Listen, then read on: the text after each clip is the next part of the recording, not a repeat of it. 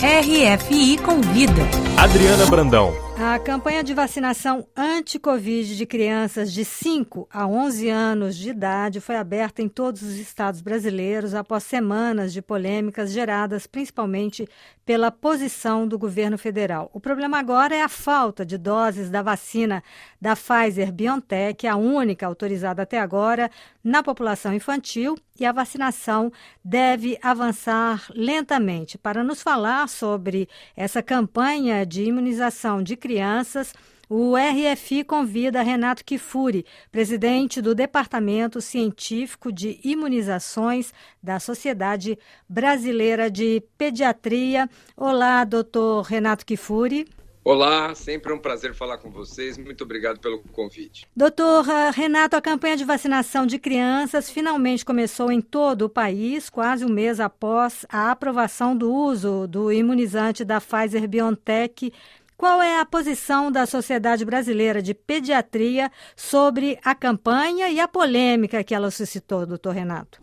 Olha, já era esperado nós avançarmos na vacinação da população pediátrica à medida que completamos a vacinação de, de adultos e adolescentes acima de 12 anos, os estudos se estenderam.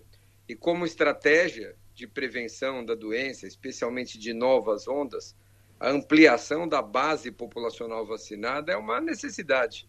Os benefícios são inequívocos e as vacinas, uma vez licenciadas, seriam implementadas sem nenhuma hesitação em todo o mundo. Como o senhor viu essa polêmica iniciada aí no Brasil e suscitada principalmente pela posição do governo federal? Mais uma vez, é, tivemos tentativas de obstruir um processo natural, científico, é, geralmente com pessoas que são ligadas a grupos antivacinistas. Os mesmos que defendem medicações é, que não funcionam, os mesmos que defendem o não uso de máscara, os mesmos que defendem a imunidade coletiva, que são contra a vacinação, novamente se posicionaram é, desfavoráveis à vacinação das crianças. É uma pena que isso cria, obviamente, insegurança em muitas famílias, gera hesitação em vacinar, e, mas felizmente a população brasileira ainda tem uma credibilidade muito alta nas vacinas, mas mesmo assim o impacto tem sido pequeno mas significante. Nós temos que continuar com a informação e desmistificando, especialmente as notícias falsas que amedrontam muitos dos pais. A campanha começa em um momento de explosão de casos de Covid no Brasil, devido principalmente à variante Omicron. O principal objetivo de vacinar as crianças é frear essa alta da contaminação? O principal objetivo é a proteção direta. Nós temos mais de 30 mil hospitalizações em crianças e adolescentes, temos mais de 2.500 óbitos, temos mais uma centena de mortes por síndrome inflamatória, complicação da Covid. Temos entre 5 e 11 anos de idade uma morte a cada dois dias de crianças nessas faixas etárias. É, nós temos razões de sobra para vacinar nossas crianças e protegê-las de uma doença que faz mais vítimas do que todas as doenças do calendário infantil somadas juntas. Nós não estamos nem falando de dor, sofrimento, hospitalização, sobrecarga de serviços de saúde, ocupação de leitos em hospitais e de terapia intensiva, Covid longa, sequelas, ou seja, nós temos razões de sobra para vacinar as crianças, razões éticas, razões de saúde pública, sanitárias, que justificam a vacinação. Como bônus adicional ainda, nós temos uma, uma colaboração na redução da transmissão. Como para a população adulta, essa campanha de vacinação de crianças começa com a falta de doses, que deve complicar um pouco essa situação e essa vacinação da população infantil. Começamos com 5 milhões de doses em janeiro, suficientes para vacinar as crianças mais vulneráveis de 5 a 11 anos e, quem sabe, as crianças de 9 a 11 anos. Em fevereiro e março, completaremos a vacinação é, com as 20 milhões de doses programadas para receber neste período. A expectativa ainda da aprovação da vacina Coronavac pela Anvisa, que está em submissão, está em revisão dos seus dados.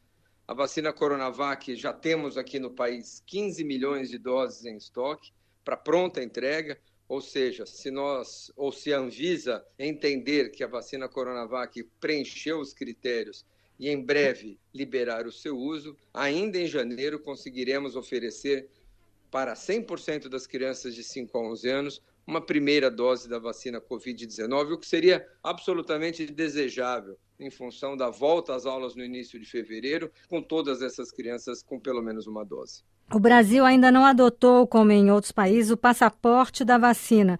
Uma pesquisa divulgada eh, no Brasil hoje revelou que a grande maioria da população brasileira é a favor desse certificado. O senhor acha que o documento é necessário? Na verdade, quando você fala em vacinação de crianças no Brasil, a gente fala de uma vacinação obrigatória. Está no calendário, no, no, no Estatuto da Criança e Adolescente, obrigatoriedade da vacinação. Mas olha, com com quase uma, cinco décadas de vacinação no país, com, quase, com mais de 17 vacinas é, licenciadas, são menos de cinco casos onde precisamos a justiça intervir em algum momento, obrigando pais a vacinar filhos. Ou seja, nós não precisamos desse mecanismo de obrigatoriedade, de passaporte vacinal obrigatório para as crianças frequentarem escolas. É, eu acho isso desnecessário punir a criança duplamente, deixá-la sem saúde e sem educação, seria um dano muito grande né, para a saúde e para a educação dessas crianças. Em relação à frequência de pessoas em ambientes fechados, turísticos, como museus, estádios de futebol, é, visitas a pontos turísticos, eu acho absolutamente adequado a exigência de vacinação. Você não pode colocar em risco a saúde dos outros é, por conta da, de uma opção sua de não se vacinar. Muito obrigada, doutor Renato Kifuri, presidente do Departamento Científico de Imunizações da Sociedade Brasileira de Pediatria. Eu que agradeço, é sempre um prazer, uma ótima semana.